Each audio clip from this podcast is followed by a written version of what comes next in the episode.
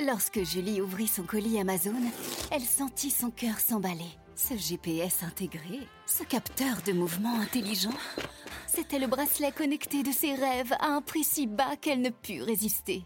Ça mérite bien 5 étoiles. Des super produits et des super prix, découvrez nos super offres dès maintenant sur Amazon. Lorsqu'une crise survient, on a toujours tendance à sous-estimer la force et la durée de la crise. Une fois sur dix, on va trouver la pépite et le bon chemin pour l'entreprise. J'ai toujours voulu faire autre chose que mon père et mon oncle, et en fait, je me suis retrouvé à faire la même chose. Il faut créer un autre personnage que vous-même pour le faire accepter par les Français. Depuis 20 ans, j'interroge pour Radio Classique les dirigeants économiques français sur leur actualité, mais à côté en off, ils me racontent les coulisses des grands événements auxquels ils ont participé. Ce sont ces moments de vie, ces expériences souvent inspirantes que ces femmes et ces hommes viennent partager dans ce podcast. Je suis Céline Cajoulis et vous écoutez Secret de dirigeants. Mon invité aujourd'hui a fait un parcours classique, l'ENA, puis Bercy, l'Élysée, époque Jacques Chirac, Matignon, avec Jean-Pierre Raffarin, et au milieu des années 2000, il quitte les cercles du pouvoir pour prendre la tête de l'influente Caisse des dépôts et consignations, sorte de tirelire de l'État, et puis en 2012, il change de fonction. Augustin Drobanet, président directeur général du groupe ADP. Pendant les années qui suivent, les résultats sont bons, le trafic progresse, le groupe fait des acquisitions, les aéroports se modernisent. Fin 2019, la privatisation de la Française des Jeux décidée par Emmanuel Macron se passe bien. Aéroport de Paris est donc le prochain sur la liste. Toutes les planètes semblent alignées, mais le 17 mars 2020, la France confinée contre le coronavirus à partir de midi. Tous les déplacements sont interdits sauf exception. Annonce du président Emmanuel Macron hier soir. Le président qui a aussi annoncé la fermeture des frontières de l'espace Schengen. Je suis à mon domicile en train de me remettre d'un Covid qui a duré une quinzaine de jours avec les deux phases traditionnelles, de la phase un peu sourde et puis de l'orage immunitaire qui m'a laissé un petit peu par terre entre le 10 et le 16 mars. Le 16 mars, comme j'ai eu l'occasion de le dire, j'ouvre une bonne bouteille de vin pour célébrer la fin de la fièvre et je découvre que je n'ai aucun goût ni aucun odorat, ce qui à l'époque n'était pas connu. Donc le 17 Vous mars à midi. des tout premiers à l'avoir eu. Hein. Oui, effectivement, je crois que je l'ai attrapé le 29 février. Et donc le 17, je suis sous le double choc d'une part de ma guérison et d'autre part de l'observation de ce que le pays rentre en confinement et de ce qu'il faut revenir sans délai aux affaires, alors même que euh, l'ensemble de mon comité exécutif a été formidable, puisqu'il a géré euh, la société avec euh, beaucoup de réactivité et a préparé des, très bonnes décisions. Le 17 mars, c'est une époque inédite. Il n'y a plus d'avions dans le ciel, il n'y a plus personne dans les terminaux, ou quasiment. Les avions sont tous parqués sur le côté des pistes d'atterrissage, et il y a bah, pratiquement 100 000 personnes sur la plateforme aéroportuaire de Roissy qui n'a plus de travail. La première chose qui me saisit le, le 17 mars, c'est de me souvenir de ce que j'avais observé lorsque j'étais au ministère des Finances dans les années 90, c'est que lorsqu'une crise survient, on a toujours tendance à sous-estimer la force et la durée de la crise. A contrario, lorsque le redémarrage survient, on, on a tendance à sous-estimer la force du redémarrage. Donc, la première réaction qui m'a euh, animé le, le 17 mars a été de me dire, il y a probablement un risque que cette crise soit longue. Si nous n'avons pas de trafic aérien pendant euh, plus d'un semestre, nous aurons des difficultés de trésorerie. Et donc la première réaction qui a été la mienne a été de me dire, au-delà des mesures sanitaires, puisque pour l'anecdote, mes équipes avaient des masques en réserve, mais euh, ils ne les avaient pas encore distribués parce que euh, ils avaient reçu des instructions des pouvoirs publics de ne pas les distribuer. Donc évidemment, euh, lorsque je suis sorti de ma maladie, j'ai sans délai indiqué qu'il n'était pas question de garder ces masques dans nos stocks et qu'au contraire, on allait distribuer des masques à nos collaborateurs et puis distribuer des masques aux agents publics autour de nous euh, qui euh, ne se les voyaient pas attribués par leurs employeurs. Donc vous avez pris le relais de l'État. Écoutez, en tout cas, on a pris l'initiative. Donc, euh, deux préoccupations le 17 mars. Premièrement, la santé des passagers et des collaborateurs. Et deuxièmement, la mise à l'abri de la société au point de vue de sa trésorerie. Et donc, j'ai décidé de lancer une émission obligataire à la grande stupéfaction et de mes équipes, avec une certaine incrédulité des banquiers. Néanmoins, il était nécessaire de donner la sérénité à l'entreprise. Donc nous avons émis 2 milliards d'euros euh, dès le 2 avril 2020. Qu'est-ce que vous dites à ce moment-là à vos équipes? Je leur euh, dis que la priorité absolue, c'est la sécurité des collaborateurs et des passagers, Et donc, nous avons entrepris de mettre en place dans nos aéroports toutes les mesures qui étaient euh, nécessaires pour garantir le maximum de sécurité sanitaire. Et une des premières choses que nous avons faites est de considérer qu'il fallait que nous préparions la reprise du trafic dans des bonnes conditions sanitaires. Donc nous avons travaillé sur le protocole sanitaire qui devrait être euh, imposé aux aéroports en s'inspirant des meilleures pratiques dans le monde. Donc euh, entre le 15 mars et le 15 avril, nos équipes ont réalisé un benchmark de l'ensemble des pratiques des aéroports du monde pour proposer au Premier ministre un protocole qui, euh, une fois appliqué, devait permettre de réouvrir les aéroports. Parce que ce que je craignais, c'est que les aéroports ne soient réputés comme des clusters et soient donc parmi les derniers à être autorisés à reprendre leur activité. Est-ce que c'est important aussi à ce moment-là de, de, continuer à donner du travail aux, aux, équipes? Parce que par définition, on sait quand ça commence, on ne sait pas quand ça se termine. Il faut arriver à maintenir l'état moral et l'état intellectuel des équipes, non? Bien sûr qu'il faut maintenir l'état moral et intellectuel, sachant que donner du travail, ça n'est pas possible quand le travail n'est pas là. Donc évidemment, nous avons dû passer par une période avec beaucoup d'activités partielles, l'activité partielle qui était strictement indispensable pour préserver une fois encore la trésorerie de l'entreprise.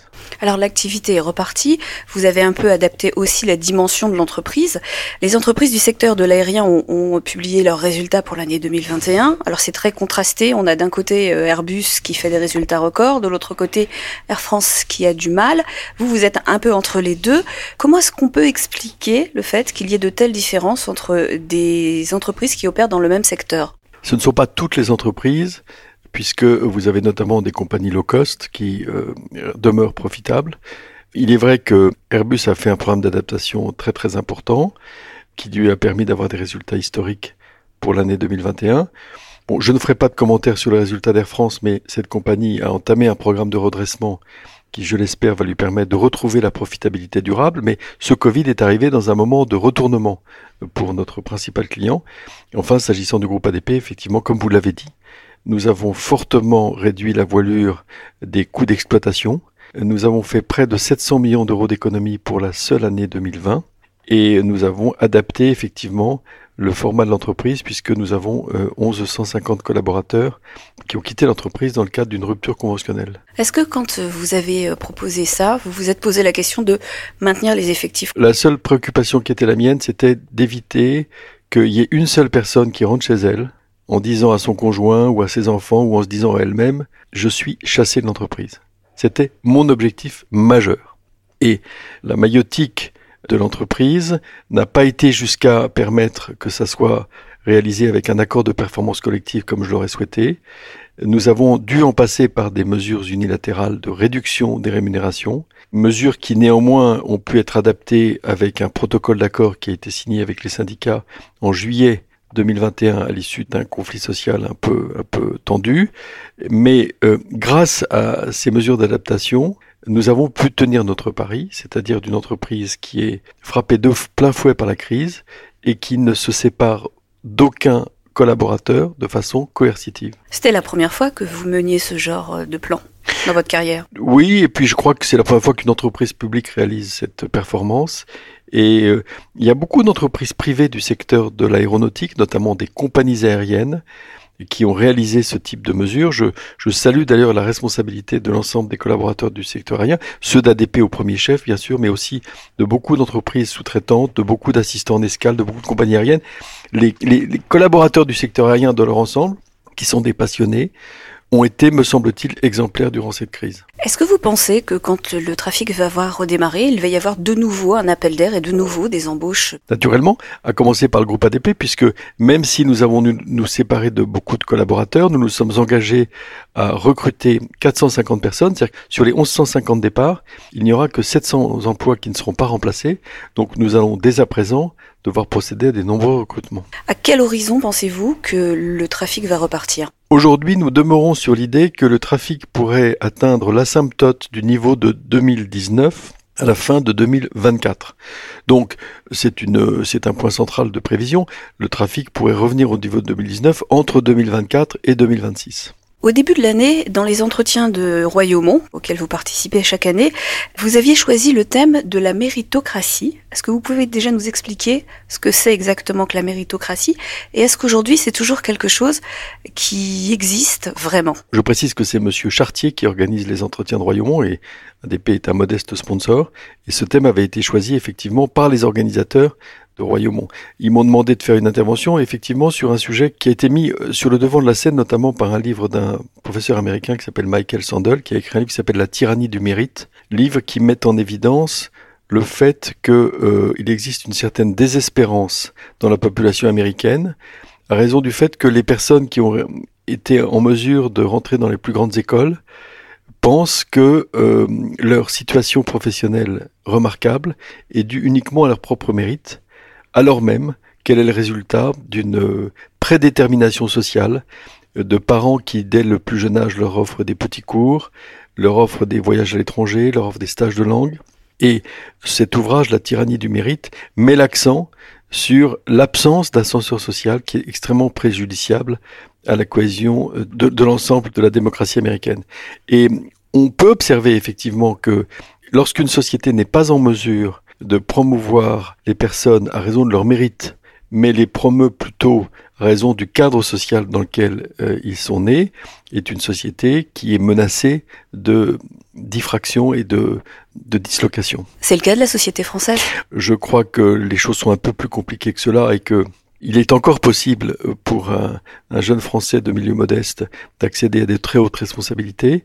Néanmoins, c'est vrai que euh, le, le système éducatif a probablement moins la faculté aujourd'hui de permettre à ces talents d'émerger, et que c'est une vraie difficulté à laquelle il faut, euh, enfin qu'il faut combattre. En préparant cette série de podcasts, j'ai regardé évidemment les CV des, des, gens qui interviennent. Il y a très peu de gens qui n'ont pas fait un parcours passant par une grande école, souvent l'ENA. Il y a très peu de gens qui viennent de milieux peut-être moins favorisés. Est-ce que vous arrivez, vous, à identifier aujourd'hui des gens qui ont des parcours plus atypiques? Bien sûr, nous nous efforçons euh, de, de recruter d'abord des caractères et des talents plutôt que des diplômes. Et puis, euh, si vous regardez les entreprises du CAC 40, vous avez tout de même un certain nombre de présidents, directeurs généraux ou de directeurs généraux qui sont issus de milieux très modestes. Je ne veux pas citer de nom ici, mais j'en connais un, un, grand nombre. Et d'autre part, il me paraît très important que dans une entreprise qui demande beaucoup à ses collaborateurs, elle soit en mesure aussi de donner beaucoup à ses collaborateurs. Et par exemple, au sein du groupe ADP, tout le monde sait que nous sommes très ouverts à financer des formations à quelque niveau que ce soit de l'entreprise. Qu'il s'agisse d'un cadre qui voudrait faire un MBA, qu'il s'agisse d'un technicien de maintenance qui voudrait faire un diplôme d'ingénieur en formation continue, je crois qu'il est essentiel que l'entreprise continue la démarche qui doit être celle de l'enseignement secondaire, qui est celle de permettre à tous ceux qui souhaitent s'élever par leur travail et leur talent de le réaliser. Est-ce qu'aujourd'hui vous avez du mal à recruter des jeunes? Alors, ce qui est vrai, c'est que nous avons du mal à recruter dans toutes les catégories socio-professionnelles, dans la mesure où, s'agissant du marché des cadres, l'emploi se tend énormément. En fait, le chômage des cadres est très faible en France aujourd'hui. On estime qu'il est entre 3 et 5% Et s'agissant euh, des agents de maintenance, par exemple des techniciens supérieurs, eh bien, euh, ce sont des, souvent des profils techniques qualifiés avec lesquels nous sommes en compétition. Donc, euh, dans la mesure où le groupe ADP recrute beaucoup de profils de spécialité, nous sommes sur un marché du travail qui est tendu. Est-ce qu'il y a aussi une difficulté aujourd'hui pour les jeunes à se reconnaître dans les grandes entreprises? Oui, il y a une difficulté. D'abord, il y a une donnée, c'est que les jeunes ne se projettent plus sur la longue durée dans la même entreprise. On ne rentre plus aujourd'hui dans une entreprise pour y faire carrière. Par ailleurs, la notion d'engagement se transpose à d'autres domaines que celui de l'activité professionnelle. Beaucoup de jeunes générations souhaitent s'engager dans des actions humanitaires, dans des actions en faveur de l'environnement, mais ne se reconnaissent pas dans la création de valeur qui est réalisée au sein de l'entreprise. Ce qui pose de nombreux problèmes. Je prendrai un seul exemple qui est celui du syndicalisme. Je regrette, c'est le cas dans toutes les entreprises en France et aussi dans le cas du groupe ADP, que souvent les syndicalistes soient des personnes qui soient plutôt âgées et qu'elles ne soient pas nécessairement totalement représentatives d'un corps social qui est plus jeune, mais dont il faut admettre qu'il ne suscite pas beaucoup de vocation. Et je serais, je suis aujourd'hui euh, partisan de revaloriser la fonction de représentant syndical, qui pour moi est une fonction très importante d'intérêt général et qui doit être représentée par toutes les générations et pas nécessairement pour une carrière entière. Est-ce que l'arrivée, par exemple, de RSE dans les entreprises est de nature à peut-être attirer plus facilement ou séduire ou parler différemment à de jeunes diplômés? Il est tout à fait établi que euh, les jeunes diplômés ne souhaitent pas aller dans des entreprises dont ils ne comprennent pas le sens. Ils ont un besoin de sens qui est d'ailleurs tout à fait remarquable et qui est probablement un progrès par rapport aux générations antérieures. Donc, une entreprise est attractive dans la mesure où elle est capable de montrer ce sens. J'ai quelques petites questions pour, euh, pour finir. Est-ce que vous avez eu un mentor dans votre carrière? Euh, Je dirais que j'en ai eu deux.